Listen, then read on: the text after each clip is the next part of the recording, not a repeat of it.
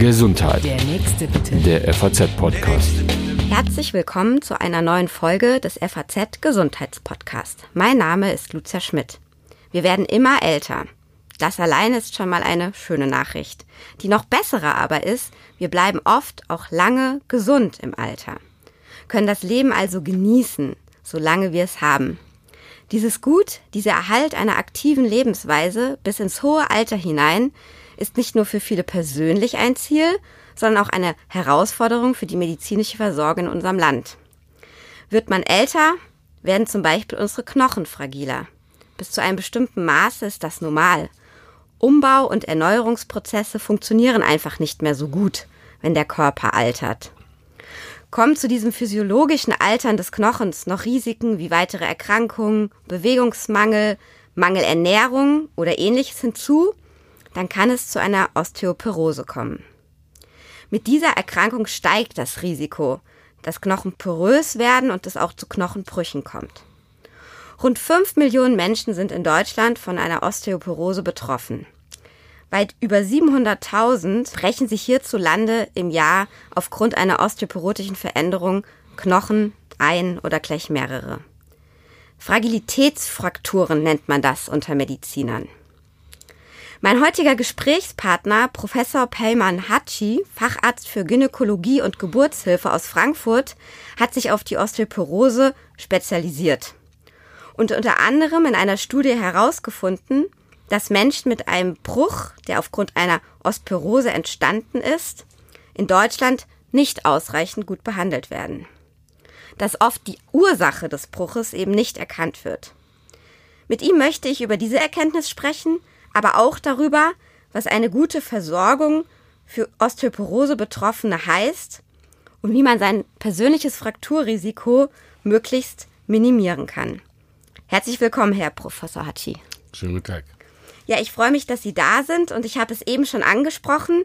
Sie haben in einer Studie, einer Untersuchung, einer Datenerhebung herausgefunden, dass Menschen mit diesen Fragilitätsfrakturen, wie ich sie eben beschrieben habe, in Deutschland eben nicht optimal versorgt sind. Was sagen Ihre Daten genau aus? Nun, wir haben gerade eine Studie veröffentlicht auf der Basis von Krankenkassendaten von über drei Millionen Deutschen und haben sie hochgerechnet auf Deutschland und haben speziell untersucht, Inwieweit werden Menschen nach entsprechenden Osteoporose-bedingten Frakturen versorgt? Werden sie überhaupt erkannt? Werden sie diagnostiziert? Und dann auch richtig behandelt.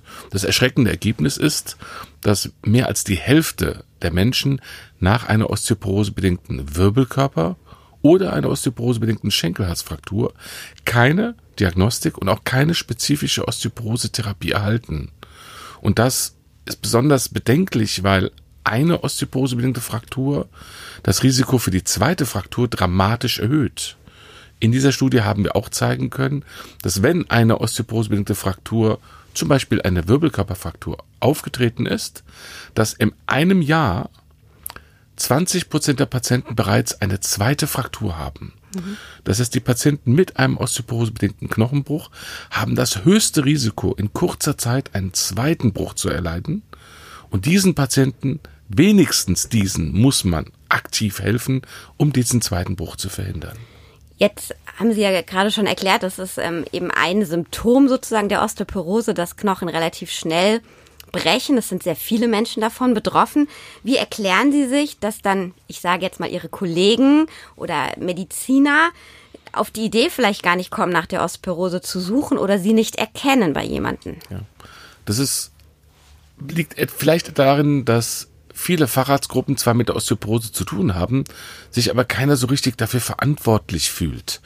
Eigentlich sollten die Unfallchirurgen und Orthopäden, die ja diese Knochenbrüche versorgen in der Klinik, sollten sofort anspringen. Das Wort Osteoporose müsste bei jedem Schenkelhalsfraktur mit auftauchen und sollten auch dazu führen, dass wenn man das schon nicht in der Klinik tut, dass man zumindest in einem Arztbrief dokumentiert, dass es ein Schenkelhalsbruch, der ist Osteoporose bedingt bitte eine weitere Abklärung durchführen. Das passiert aber nicht und für den Hausarzt, der mit so unglaublich vielen Erkrankungen konfrontiert ist, der denkt dann einfach nicht daran. Das ist eine von 100 Patienten am Tag, da kann man wahrscheinlich auch nicht wirklich erwarten, dass der Hausarzt das sofort erkennt und dem nachgeht. Mhm. Das eigentlich sollte die Klinik das schon tun. Und warum das so selten passiert, kann ich mir ehrlich gesagt auch nicht erklären. Okay, das heißt, wenn die Ärzte für mich nicht tätig werden, dann muss ich vielleicht selbst tätig werden oder für meinen Angehörigen tätig werden. Dann klären Sie uns doch mal auf. Wie kann ich hellhörig werden und unterscheiden? Handelt es sich hier um einen Bruch, weil ich blöd gefallen bin? Oder ist der Grund tatsächlich eine Osteoporose, die ich entwickelt habe? Nun, wir unterscheiden in der Medizin zwei unterschiedliche Situationen. Das eine ist, wie kann ich den ersten Bruch verhindern? Wir nennen das Primärprävention. Und der zweite ist, wenn bereits ein Bruch aufgetreten ist, wie kann ich den nächsten Bruch verhindern? Das ist Sekundärprävention. Wir waren ja gerade bei der Sekundärprävention, also dem Zustand nach einem Knochenbruch. Wenn Sie ein, eine Mutter, ein Vater, ein Onkel, Tante, Partner, Lebenspartner haben, der einen Wirbelkörperbruch oder einen Schenkelhalsbruch hatte, der nicht auf einen Unfall zurückzuführen ist, dann ist es sehr wahrscheinlich ein osteoporosebedingter Knochenbruch. Vielleicht ein Beispiel, mhm. wenn Sie zu Hause ausrutschen, auf dem Teppich und fallen, dann tut man sich normalerweise weh, man holt eine Quetschung, eine Prellung, einen blauen Fleck, aber man bricht sich nicht leicht einen Knochen. Wenn Sie aber einen Knochen brechen, bei einem sogenannten Bagatelltrauma, also einem, einem Sturz, bei dem man sich normal keinen Knochen bricht, immer wenn so etwas passiert, dann sollte man hellhörig werden und sagen, Warum ist der Knochen gebrochen? Liegt da eine Osteoporose dahinter? Und dann sollte man eben gucken, dass man eine entsprechende Abklärung bekommt, weil dann das Risiko für den nächsten Bruch sehr, sehr hoch ist. Gilt dieses Bagatellverletzung, Bagatellbrüche, Bagatellunfälle denn für alle Altersstufen oder ist es nicht mit 80 einfach ohnehin wahrscheinlicher, dass man sich bei einem Treppensturz was bricht als als 30-Jähriger? Ja, also wir, wir unterscheiden eigentlich Frauen nach den Wechseljahren äh, und Männer über 60. Das sind so die Grenzen. Und ab dann kann man dieses Bagatelltrauma eben entsprechend nehmen. Ähm, grundsätzlich kann man aber sagen, auch ein eine 30-jährige junge Frau, die einfach mal so stürzt und sich gleich einen Schenkelhals bricht, das ist eine Rarität. Wenn sowas auftritt, muss man sofort hellhörig werden. Bei den älteren Menschen ist es in der Tat so, dass Knochenbrüche viel häufiger sind, weil ältere Menschen eben so häufig Osteoporose haben. Mhm. Also da ist dann doch wieder Zusammenhang gegeben wenn jetzt mein Arzt sich nicht darum kümmert oder ich nicht das Wort Osteoporose irgendwann mal höre in einem solchen Fall, wie wir ihn eben besprochen haben, was für Diagnostik ganz speziell, um die Osteoporose herauszufinden, muss ich dann einfordern? Also im Grunde ist der erste Schritt immer die Krankengeschichte. Wir nennen das medizinisch Anamneseerhebung. Das heißt, wir fragen die Patienten zum einen, wie sie älter geworden sind, ob sie Grunderkrankungen haben oder medikamentöse Behandlungen, die den Knochen angreifen. Das kann jeder Hausarzt tun mit einem Fragebogen. Zum Beispiel. Diese Risikofaktoren sind unglaublich wichtig, weil zum Beispiel eine Krebserkrankung, ein Brustkrebs, mit einer Antihormontherapie das Risiko für Osteoporose und entsprechende Brüche dramatisch erhöht. Eine andere medikamentöse Therapie ist das Cortison zum Beispiel. Millionen Menschen in Deutschland bekommen Cortison und ab einer gewissen Schwellendosis, so über zweieinhalb Milligramm am Tag, greift Cortison den Knochen an und bewirkt schlimme Architekturstörungen, aber auch Dichteverminderungen und damit Knochenbrüche. Und das auch bei jungen Menschen. Das ist bei all diesen Erkrankungen oder Diabetes mellitus Typ 1 Diabetes mellitus Typ 1 nimmt dramatisch zu in der Bevölkerung und diese Patienten erleiden schon sehr früh im Laufe ihres Lebens osteoporosebedingte Knochenbrüche. Das sind also Risikofaktoren, die man einfach erheben kann. Auf der Webseite vom Dachverband Osteologie, der sich mit Osteoporose besonders beschäftigt, findet man so einen Fragebogen, kann den ankreuzen und sehen, ob man ein erhöhtes Risiko hat. Mhm. Wenn das der Fall ist oder wenn bereits, wie wir es besprochen haben, ein Wirbelkörper- oder Schenkelhalsfraktur aufgetreten ist, dann sollte eine Knochendichte-Messung erfolgen. Was versteht man unter einer Knochendichte-Messung? Nun, eine Knochendichte-Messung ist eine röntgenbasierte Untersuchung, bei der man den Kalksalzgehalt des Knochens messen kann. Und der steht in einem direkten Zusammenhang mit dem Bruchrisiko. Ähm, wenn Sie sich den Knochen vorstellen wie ein Fachwerkhaus, dann steht das Fachwerkhaus 100, 200 Jahre wenn sie genug Holz verbaut haben und wenn die Architektur des Holzes gut angeordnet ist. Diese Knochendichte-Messung misst in diesem Beispiel des Fachwerkhaus, wie viel Holz sie verbaut haben. Und das hat, ist einer der zwei wichtigen Faktoren und das hat einen Einfluss auf die Bruchfestigkeit. Diese Knochendichte-Messung wird in einer Leitlinie verlangt und ist auch Grundlage dafür, dann später medikamentös einzugreifen. Mhm. Wenn die Knochendichte-Messung erfolgt ist und sie hat einen pathologischen Wert, einen auffälligen Wert, dann sollte man noch ein kleines Basislabor durchführen, weil also es Blut, Blut abnehmen. Blut abnehmen, ja, weil es bestimmte Erkrankungen gibt, die nebenbei als Symptom eine Osteoporose haben, aber die Grunderkrankung ist eine ganz andere und die wollen wir ausschließen. Wenn wir, das können wir mit einem kleinen Labor, mit der kleinen Blutentnahme machen und können 95 Prozent aller Erkrankungen ausschließen, die nebenbei den Knochen angreifen, aber eigentlich ganz andere Erkrankungen sind. Mhm. Um sicher zu sein, dass es sich um eine Osteoporose handelt, die wir dann folgerichtig auch behandeln wollen. Zur Therapie will ich gleich nochmal kommen. Vorher nochmal eine Frage zu der Studie, die Sie eben gemacht haben.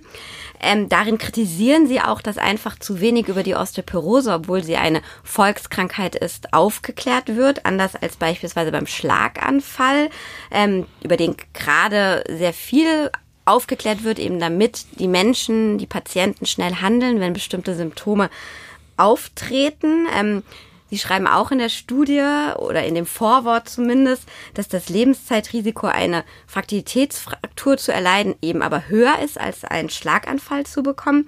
Was muss da gesundheitspolitisch oder auch von der Gesamtheit der Ärzte getan werden, dass Osteoporose mehr in den Fokus rückt? Nun, wir brauchen dann Bewusstsein für diese Erkrankung in der Ärzteschaft, in der Politik, aber auch in der Bevölkerung. Man darf Brüche nicht einfach hinnehmen wie eine Alterserscheinung. Das sind sie nicht. Denn sie führen zu 30 Prozent der Patienten nach einem Schenkelhalsbruch sterben im ersten Jahr danach. Jede Wirbelkörperfraktur kostet 10 Prozent ihrer Lungenkapazität. Haben Sie für Wirbelkörperbrüche, fehlt Ihnen die halbe Lunge. Und eine Lungenentzündung im Winter führt dann eben zum Tod. Das heißt, Osteoporose ist eine Erkrankung, die wir ernst nehmen müssen, die wir früh erkennen und die wir dann behandeln müssen. Warum passiert es nicht? Nun, Osteoporose betrifft ja vornehmlich ältere Menschen. Und man beschäftigt sich natürlich ungern mit Älterwerden, mit Erkrankungen des Alters, weil es einen ja vor Augen führt, wir werden auch älter und wir können das auch bekommen. Schlaganfall hat eine relativ große Lobby, weil es auch junge Menschen gibt, die mit Schlaganfall an Schlaganfall erkranken, zum Teil auch bekannte Menschen. So ist das viel, viel plakativer in der Öffentlichkeit zu zeigen. Und Osteoporose betrifft ja viele ältere Menschen und das zeigt man eben leider ungerne. Das heißt, wir müssen auch in der Politik dafür sorgen, dass die Osteoporose mehr gehört wird. Ich habe da ganz große Hoffnung, weil die Bevölkerung immer älter wird, die Anzahl der Osteoporose-Patienten immer älter und auch die, das Gewicht, der, das Wählerpotenzial von Osteoporose-Patienten immer größer wird, sodass sich die Politik jetzt schon umschwenkt. Wir sind gerade dabei, im Auftrag des Bundesgesundheitsministers ein spezielles Programm aufzulegen, ein sogenanntes Disease Management Programm in dem Patienten nach einem gewissen Plan behandelt und eingeschrieben werden. Das sind die Hausärzte beteiligt, wahrscheinlich auch die Orthopäden und wo eine extra Vergütung, also auch eine wirtschaftliche Motivation dahinter steckt, diese Patienten einzuschreiben und richtig zu behandeln. Mit all diesen Schritten, auch mit diesem Podcast zum Beispiel, hoffe ich sehr, dass wir das Bewusstsein für Osteoporose stärken und damit Brüche verhindern und Lebensqualität erhalten. Aber eine, ich nenne das jetzt mal Vorsorgeuntersuchung, Sie sind Gynäkologe, die, sage ich mal, ab 60 erkennt, ob man ähm, Osteoporose hat oder nicht, gibt es so klassischerweise nicht, sondern man muss direkt nach dieser knochendichte Messung fragen. Ja, wir haben in, den Le in der Leitlinienkommission überlegt, ob wir so ein generelles Screening empfehlen sollen oder nicht. Wir haben uns gegen, dagegen ausgesprochen, weil wenn wir alle Patienten unter Generalverdacht stellen, sie haben eine Osteoporose und nur die, die das dann nicht haben, die schließen wir aus. Das ist ein falscher medizinischer Ansatz. Wir haben gedacht, wenn Risikofaktoren bestehen, dann sollte auch eine Knochendichte-Messung durchgeführt werden. Diese Risikofaktoren, das sind im Augenblick 42, die kann man in einem Fragebogen erfragen. Und im Prinzip ist es so, dass jede Frau über 70 aufgrund des Alters allein eine Knochendichte-Messung zugeführt werden soll. Das heißt, ab 70 ist das sowieso eine Art Screening. Vorher aber dann nur die Patienten, die Risikofaktoren haben, damit wir nicht zu viel Untersuchungen machen, die unnötig Kosten bewirken und dann eben auch unnötig Unsicherheit bewirken. Mhm. Und Sie haben jetzt äh, gesagt, gerade Frauen, das müssen wir vielleicht nochmal betonen, Frauen sind eben aufgrund der Wechseljahre, der Hormonumstellung einfach deutlich häufiger betroffen von der Osteoporose als Männer. Ja, es gibt so mehrere Faktoren, die eine Rolle spielen. Der eine Faktor, den haben Sie genannt, das Östrogen bei den Frauen hält Knochen auf und Abbau in der Balance. Und vor den Wechseljahren ist eine Osteoporose bei einer Frau eine Rarität. Nach den Wechseljahren kommt es ja durch den Abfall des Östrogenspiegels als natürlicher Vorgang dazu, dass mehr Knochen ab und als aufgebaut wird. Unabhängig davon, wie viel Knochendichte Sie in die Wechseljahre gebracht, gebracht haben, beziehungsweise wie viel Knochendichte abgebaut wird, kommt es dann eben zu einer Osteoporose viel häufiger als bei Männern. Man muss aber auch sagen, dass Frauen im Allgemeinen eher von einer im Vergleich zu Männern zierlichen Statur sind und physikalisch gesehen ein Knochen mit einem großen Durchmesser viel mehr Kraft bedarf, ihn zu brechen, mhm. als ein eher kleiner, zierlicher Knochen. Und das dritte ist, Frauen werden viel älter als Männer. Ich persönlich bin ganz froh, denn Frauen leben ja zehn Jahre länger als Männer, aber Frauen sind im Durchschnitt 13 bis 14 Jahre krank, chronisch krank, bevor sie sterben, ich sag mal, dürfen. Männer sind im Durchschnitt anderthalb Jahre krank und sind dann bumm, peng, tot. Also ist die Frage, wenn man alt wird, und deshalb fand ich Ihre Anmoderation so toll, wenn man alt wird, will man dieses, diesen Lebensalter auch mit Lebensqualität verbinden. Und Osteoporose ist eben eine Erkrankung, die da dramatisch dann knabbert. Mhm. Und deshalb sollte man sie eben verhindern. Oder wenn ich sie habe, richtig therapieren. Ja. Was ist denn da im Moment der Standard? Also vielleicht können wir anfangen mit Primärprävention. Sie mhm. wurde festgestellt, ich habe aber noch keinen Bruch erlitten. Was mhm. tue ich? Also eine, ein Mann oder eine Frau, jetzt machen wir es mal umgekehrt, mhm. ähm, mit einem deutlich erhöhten Osteoporoserisiko sollte entsprechend behandelt werden. Es gibt grundsätzlich die Aufnahme von Kalzium, die man über Mineralwässer, man braucht keine Supplemente notwendigerweise, über Ernährung problemlos regeln kann. Dann braucht man Vitamin D. Vitamin D, da ist nach der deutschen Nahrungsverzehrstudie vom Bundesministerium im Auftrag gegeben, 80 Prozent der deutschen Bevölkerung mit Vitamin D-Mangel. Unabhängig vom Alter, unabhängig von der Jahreszeit und unabhängig vom Geschlecht. Das heißt, Vitamin D kann man zuführen. Das muss man nicht aus der Apotheke notwendigerweise kaufen, teuer, sondern das kann man auch im, im Discounter besorgen oder der Drogerie. Und mit 1000 bis 2000 Einheiten ist eigentlich fast jeder äh, aus dem Vitamin D-Mangel heraus und kann mit, damit aktiv vorbeugen vor Osteoporose. Da muss ich mal zwischenfragen. Vitamin ja. D ist ja auch umstritten. Da gibt es ja auch ähm, viele, die sagen, dass wir sind ja eigentlich ausreichend mit Sonne versorgt, wenn man rausgeht, wenn man sich bewegt. Sie schütteln den Kopf. Ähm, das ist nicht so. Das heißt, man sollte ab einem bestimmten Alter in jedem Fall Vitamin D so zu sich nehmen zusätzlich. Also es gibt die, Deu die Nahrungsverzehrstudie, die ist vom Bundesministerium wird die im Auftrag gegeben, alle zwei Jahre. Das ist eine repräsentative Umfrage der Ernährungsgewohnheiten der Deutschen und die ist unabhängig, pharmaunabhängig. Und die bringt seit Jahren immer wieder dieselben Ergebnisse, dass 80 Prozent der Deutschen im Vitamin D-Mangel sind. Mhm. Das heißt, zum einen, wenn alle in die Sonne gehen würden, würden wir das Problem verringern. Allerdings muss man immer bedenken, dass im Alter die Haut die Fähigkeit verliert, trotz adäquater Sonneneinstrahlung Vitamin D zu bilden. Und das andere ist natürlich, wenn wir in die Sonne gehen, was tun wir? Sonnencreme. Und je höher der Lichtschutzfaktor der Sonnencreme ist, desto weniger Sonnenbrand kriegen wir, aber desto weniger Vitamin D produzieren wir. Also die Sonne ist natürlich die Voraussetzung, aber es gibt viele Gründe, warum 80 Prozent der Deutschen Vitamin D Mangel sind und die müssen dann supplementiert werden, um Osteoporose zu verhindern. Denn ohne Vitamin D können wir das Kalzium, was wir über die Ernährung aufnehmen, nicht in den Knochen einlagern. Mhm. Der dritte Aspekt ist Bewegung, Bewegung, Bewegung. Wenn Sie sich nicht bewegen, dann werden sie immer Knochen verlieren, weil Knochen und Muskel eine Einheit sind. Und der Zug der Sehnen und Bänder an den Knochen bewirkt Umbau. Je mehr wir uns bewegen, desto besser ist es für den Knochen. Grundsätzlich ist jeder Sport gut oder jede Bewegung gut. Beste Prävention für ältere Menschen ist ein Hund. Wenn Sie dreimal die Woche, äh, dreimal am Tag, Entschuldigung, Gassi gehen der müssen. Hund schimpfen bei dreimal ja, die ja, Woche. Ja, ja, ja. Nein, nicht nur der Hund, sondern auch die Wohnung, weil es würde übel riechen. Also wenn Sie dreimal am Tag rausgehen müssen, bei jedem Wetter, haben Sie schon mal einen Grundstock an Bewegung, den Sie ohne Haustier zum Beispiel wahrscheinlich nicht hätten. Mhm. Bewegung ist unglaublich wichtig. Und das sind die drei Maßnahmen der Primärprävention. Und wenn der Bruch passiert ist, was kommt dann dazu? Oder ja, ich kann mich dann vielleicht auch nicht mehr so bewegen. Ja, ist, man muss fairerweise sagen, dass einige Menschen, ähm, die ein familiäres Risiko haben, eine, eine sogenannte genetische Disposition, trotz Bewegung, trotz Vitamin D, trotz Kalziumaufnahme, wahrscheinlich trotzdem ihre Osteoporose bekommen. Es ist also nicht so, dass Menschen, die das bekommen, schlecht gelebt haben oder als eine Strafe für ein unwürdiges oder äh, ungesundes Leben. Das ist nicht so. Das trifft viele Menschen und es sind auch viele Medikamente, die wir Ärzte einsetzen, wie Chemotherapien, Cortison und so weiter, mitverantwortlich dafür. Das ist wichtig, weil viele Menschen denken, das ist eine Strafe Gottes, dass ich das jetzt bekommen habe. Und das ist es nicht.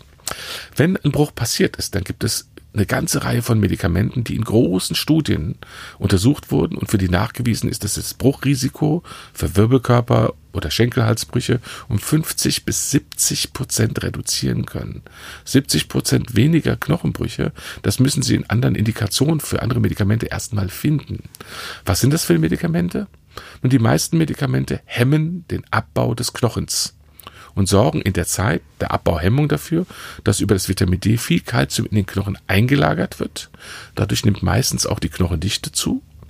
Aber viel wichtig ist, dass der Knochen viel bruchfester wird und dadurch das Risiko für Brüche bereits nach einem Jahr um 50 Prozent gesenkt werden kann. Und das ist unglaublich wichtig, besonders nach einem Knochenbruch.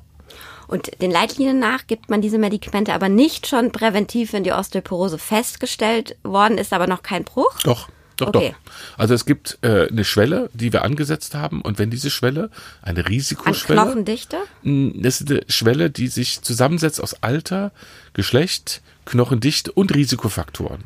Und wenn man dann einen gewissen Wert überschreitet, dann sollte man ähm, eine osteoporosebedingte äh, Therapie oder eine osteoporose-spezifische Therapie bekommen. Wir haben gesagt, wenn das Risiko in den nächsten zehn Jahren an einer Wirbelkörper- oder Schenkelhalsfraktur zu erkranken über, über 30 Prozent ist, dann sollte man behandelt werden, unabhängig davon, ob man schon einen Bruch hatte oder noch nicht. Okay. Und wenn man einen Bruch hatte, dann ist natürlich die Behandlung quasi vorgegeben, unabhängig von der Knochendichte fast schon. Wichtig ist, dass es gerade für Patienten mit Knochenbrüchen auch eine Therapieform, ich hoffe im Sommer eine zweite Therapieform gibt, die nicht nur den Abbau des Knochens hemmt, sondern sogar den Aufbau von neuem biomechanisch kompetenten Knochen fördert.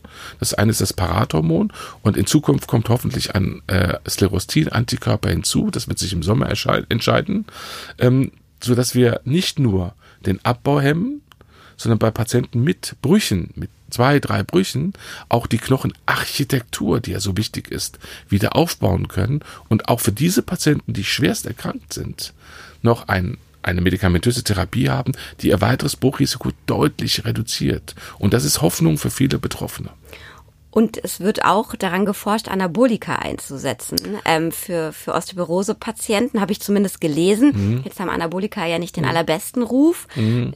Und Sie schütteln den Kopf. Das ist nicht ganz so, wie ja, ich es gehört habe. Eine falsche Perzeption. Diese knochenaufbauenden Medikamente nennen wir Anabole Therapie. Das heißt, das sind keine Anabolika, so wie Testosteron im Leistungssport oder so, sondern die Anabole Therapie heißt knochenaufbauend. Und diese Medikamente, wie gesagt, da haben wir schon eins und hoffen, dass wir ein zweites Osteoanabolikum, so wäre dann der korrekte Ausdruck, äh, dass wir das im Sommer bekommen und für Patienten mit Brüchen, mit multiplen Frakturen oder Patienten, die trotz einer Knochenabbauhemmenden Behandlung weiterbrechen, dass wir denen dann entsprechend helfen können. Mhm.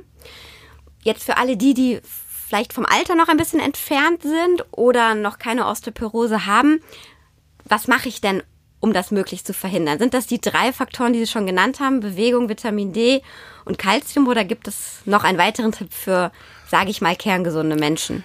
Für Frauen muss man sagen, ja, ähm, sie sollten immer darauf achten, dass sie einen regelmäßigen Zyklus haben. Ähm, wenn sie eine regelmäßige Periodenblutung haben, dann haben sie übertragen genug Östrogen im Körper und Knochen, die Knochenbalance ist, äh, ist da. Frauen ich betreue eine ganze Reihe von Leichtathletinnen, zum Beispiel Langstreckenläuferinnen, die haben über Jahre keine Blutung. Die bewegen sich aber massiv viel, viel mehr als ich, bekommen aber unter Umständen trotzdem eine Osteoporose, weil wenn sie keine Blutung haben, dann sind sie im Östrogenmangel. Und der Östrogenmangel bewirkt den Abbau des Knochens, trotz Bewegung. Das heißt, man kann als Frau darauf achten, dass man regelmäßig seine Blutung hat. Eine Schwangerschaft zählt da nicht drunter, weil in der Schwangerschaft haben sie sehr, sehr hohe Östrogenspiegel. Also die können wir rausnehmen. Aber längere Phasen, ein halbes Jahr, ein Jahr keine Blutung, ist für den Knochen nicht gut. Ähm, Bei den Männern ist das nicht so der Fall. Da ist zwar auch Östrogen und Testosteron vor allem für den Knochenstoffwechsel wichtig, da gibt's aber relativ selten Störungen, so dass wir das relativ nicht haben. Da sind die drei Grundprobleme bzw. Grundaspekte Knochenstoffwechsel, gesunde Ernährung, Vitamin D und Bewegung eigentlich normalerweise ausreichend. Ja, und der Frühling liegt vor uns, er ist angebrochen, der Oh, Sommer ja. kommt. Das heißt, zumindest Vitamin D und Bewegung ähm, ist jetzt erstmal in den nächsten Monaten nicht das allergrößte Problem. Man muss sich nur aufraffen. Ja, ähm, lieber Herr Professor Hatschi, vielen Dank für Ihren Besuch. Ihnen, liebe Hörer, vielen Dank fürs Zuhören. Wenn es Ihnen gefallen hat, dann abonnieren Sie unseren Podcast. Wir freuen uns und ich sage bis zum nächsten Mal. Gesundheit. Der nächste bitte. Der FAZ-Podcast.